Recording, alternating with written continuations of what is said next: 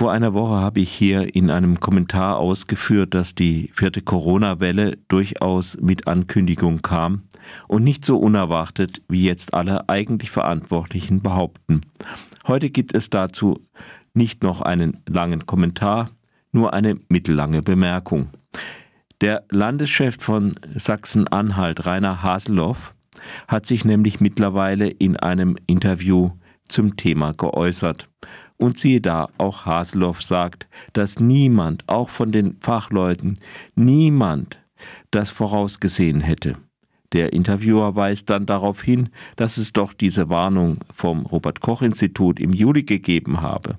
Darauf sagt dann Haseloff, dass das doch eine Modellierung gewesen sei und Modellierer würden sich ständig irren. Damit bringt er die Sache auf den Punkt.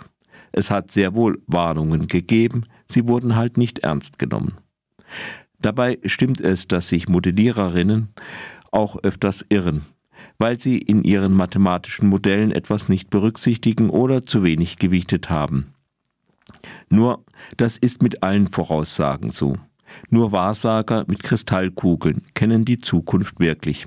Wenigstens sind sie die einzigen, die das wirklich behaupten.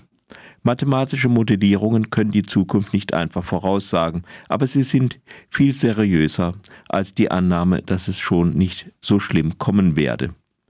Außerdem sollte sich eine vorsorgende Politik vor allem darauf einstellen, für die schlimmeren Szenarien gerüstet zu sein. Und aus Fehlern müsse sie eigentlich lernen. Dazu gehört aber auch, dass man nicht alle Schuld auf ein angeblich unberechenbares Virus schiebt.